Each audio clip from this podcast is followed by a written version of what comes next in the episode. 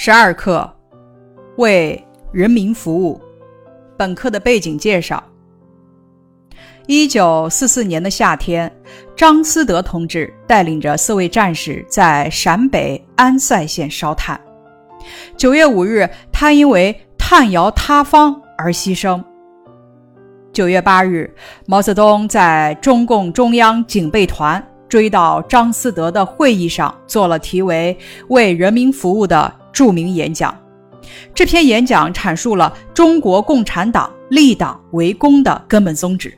那时正值抗日战争走向胜利的关键阶段，这篇演讲对鼓舞群众斗志、促进人民团结有着特殊意义。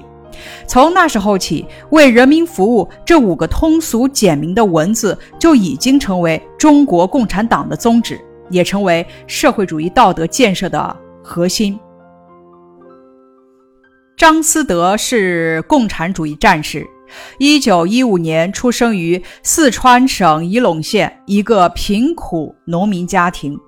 一九三三年参加中国工农红军，一九三七年加入中国共产党。长征到延安后，任中共中央警备团战士。一九四四年九月，张思德带领战士在陕北安塞山中烧炭。窑洞突然塌方，他奋力地把战友推出洞去，自己却光荣地牺牲了，时年仅二十九岁。本课的作者毛泽东简介：毛泽东，马克思列宁主义者，中国无产阶级革命家、政治家、军事家，中国共产党、中国人民解放军、中华人民共和国的主要缔造者和领袖。毛泽东思想的主要创立者，字润之，湖南湘潭韶山冲人，今属韶山市。他的主要著作编入《毛泽东选集》四卷和《毛泽东文集》八卷。关于司马迁的简介：司马迁，西汉史学家、文学家、思想家，字子长，夏阳人，今陕西韩城南，司马谈之子。早年遍游南北，考察风俗，采集传说。元丰三年（公元前一零八年），继承父亲的职位，任太史令。后来因为对李陵兵败降匈奴事有所辩解，得罪下狱，受腐刑。出狱后任中书令，发奋继续完成所著史籍，人称其书为。太史公书，后称《史记》，是中国最早的纪传体通史。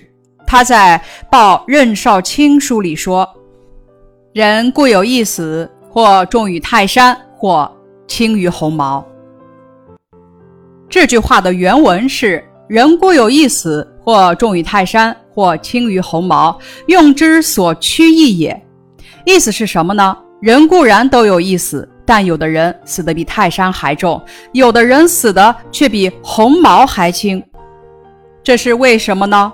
因为他们生存所追求的东西不同啊。西汉将军李陵兵败匈奴，司马迁为他辩解，因此得罪了汉武帝，遭受了宫刑。司马迁受此奇耻大辱，本想一死了之，但是他想起了父亲的愿望。毅然决定忍辱完成《史记》的写作，在《报任安书》中，司马迁以极其愤怒的心情叙述了自己的不幸遭遇，抒发了内心的无限痛苦，大胆揭露了汉武帝的喜怒无常、刚愎自用，并且提出了“人固有一死，或重于泰山，或轻于鸿毛”的生死观。司马迁并没有辜负父亲的期望，在受刑之后仍然矢志不移，忍辱完成父亲的未竟之业。人固有一死，或重于泰山，或轻于鸿毛。司马迁用自己的一生诠释了这句话。咱们再来讲张思德草地救战友的故事。红军过草地的时候。由于缺医少药，许多战友病倒了。张思德原本魁梧的身体也一天天消瘦，但是他仍然坚持为伤病员背枪，在泥水没怀的荒草滩上深一脚浅一脚地走着。战士小李不幸陷入了泥沼，拼命地向上挣扎，眼里淌着泪，痛苦地向战友们喊着：“救救我！快救救我呀！”有的战士伸手去拉，也险些陷进去。眼看着泥沼从小李的大腿没到胸部，战友们很着急，但是呢，都是束手无策。这个时候，张思德着急地对班长说：“班长，我有办法。我趴在泥沼上，你踩在我身上，拉小李的左手，另外两人也像咱们一样拉他的右手，试试看。”说完。他便毫不犹豫地趴在泥沼上，班长不忍心踩在他身上，立在那儿没动。张思德着急地冲他喊道：“班长，快上呀，否则他会没命的！”看着张思德那急切的目光，班长最后还是抬起了脚。在另外两名战士的协助下，奄奄一息的小李终于得救了。大家都被张思德奋不顾身救战友的精神感动了。并且称赞他善于动脑筋，为人民服务。这篇课文的人文素养就是为人民服务。无论哪个时代、什么工作岗位，都需要全心全意为人民服务的精神，都需要团结一致、艰苦奋斗、甘于奉献的精神。文中的张思德同志是为了人民利益而死的。他的死比泰山还重，他短暂的一生是彻底的为人民服务的一生。他用自己的实际行动和全心全意为人民服务的信念，诠释了生命的价值。咱们生活在和平时期，但是呢，依然要懂得珍惜自己的生命，把有限的生命投入到无限的为人民服务之中去。关于为人民服务的名人名言如下：人的生命是有限的，可是为人民服务是无限的。我要把有限的生命投入到无限的为人民服务之中去。雷锋。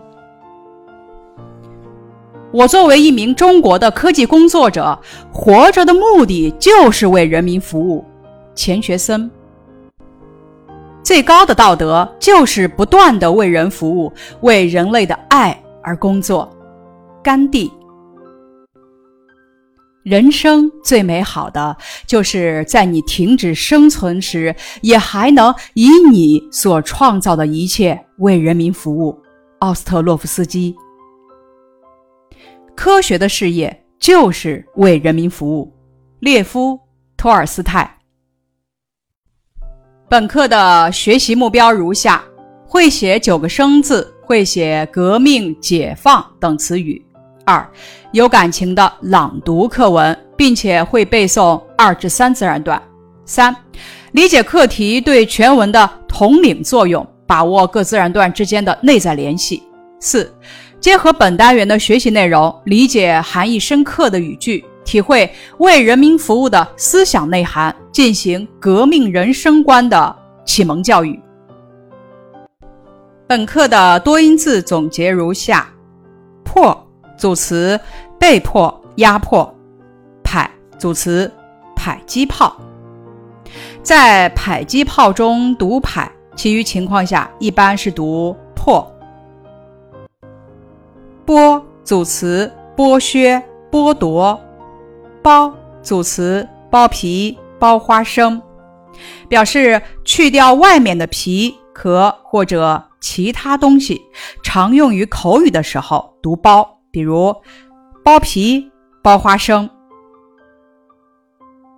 当用于合成词或者成语的时候读剥，比如剥削、剥夺。削组词，剥削、削减。削组词，削掉、削铅笔。本课的近义词总结如下：压迫近义词欺压，兴旺近义词旺盛，五湖四海近义词四海八方。五湖四海和四海八方都含有各个方面的意思，区别在于五湖四海所指的范围呢相对要大，四面八方所指的范围相对要小一些。例句如下：世博园敞开怀抱，迎接来自五湖四海的朋友。例句二：各界群众从四面八方赶来，欢聚在天安门广场。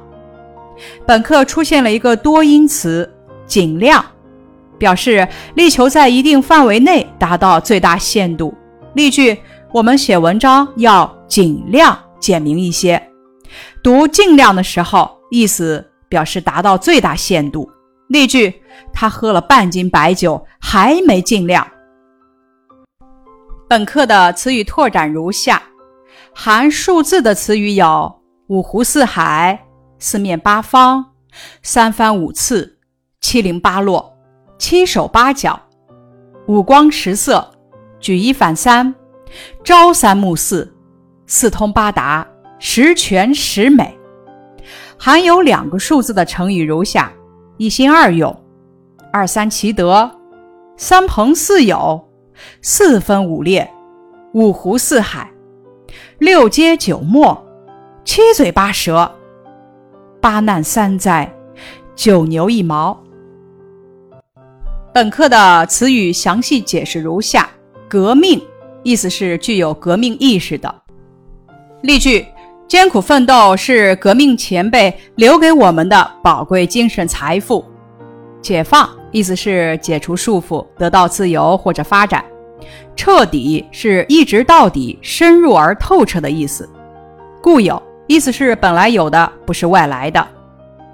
或指某人或者有的人。